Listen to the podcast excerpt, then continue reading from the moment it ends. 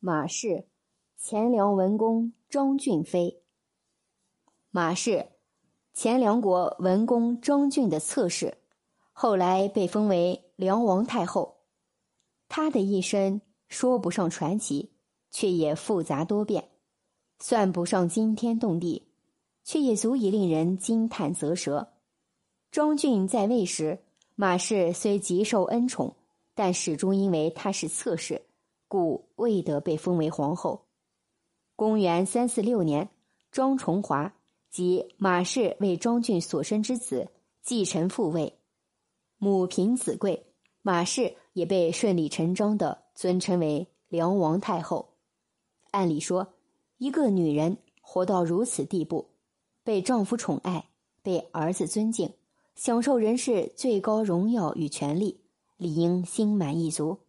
孰料这马氏却因长在宫中，难耐寂寞，竟先后与长宁侯张作及大臣张庸私通。长宁侯张作，文公张俊的庶长子，论名分，他理应尊马氏为母亲，但野心勃勃的他，并没有按伦理要求来做，反之，抓住马氏难耐寂寞的弱点。与之私通，并企图借他来操纵钱粮大权。公元三五三年，张崇华去世，张作怂恿马氏废掉年仅十岁的张耀陵，成功夺取王位。而后马氏却被过河拆桥，为再得张作的恩宠。张作继位，马氏被弃之一旁，但这样的教训并没有改变他放浪不羁的本性。之后不久。他便与大臣张庸暗通款曲。张作虽然被立为王，却缺乏治国安邦的德操。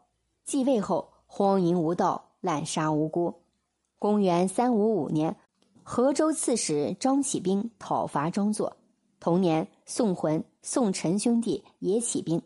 张作部将赵常、张涛等投靠马太后，希望他废掉张作，另立张玄亮为前凉国君。此举正合马氏欲报复张作的心意，于是他令宋氏兄弟杀死张作，拥立年仅七岁的张玄亮为王。从此，钱粮大权再由马氏掌控。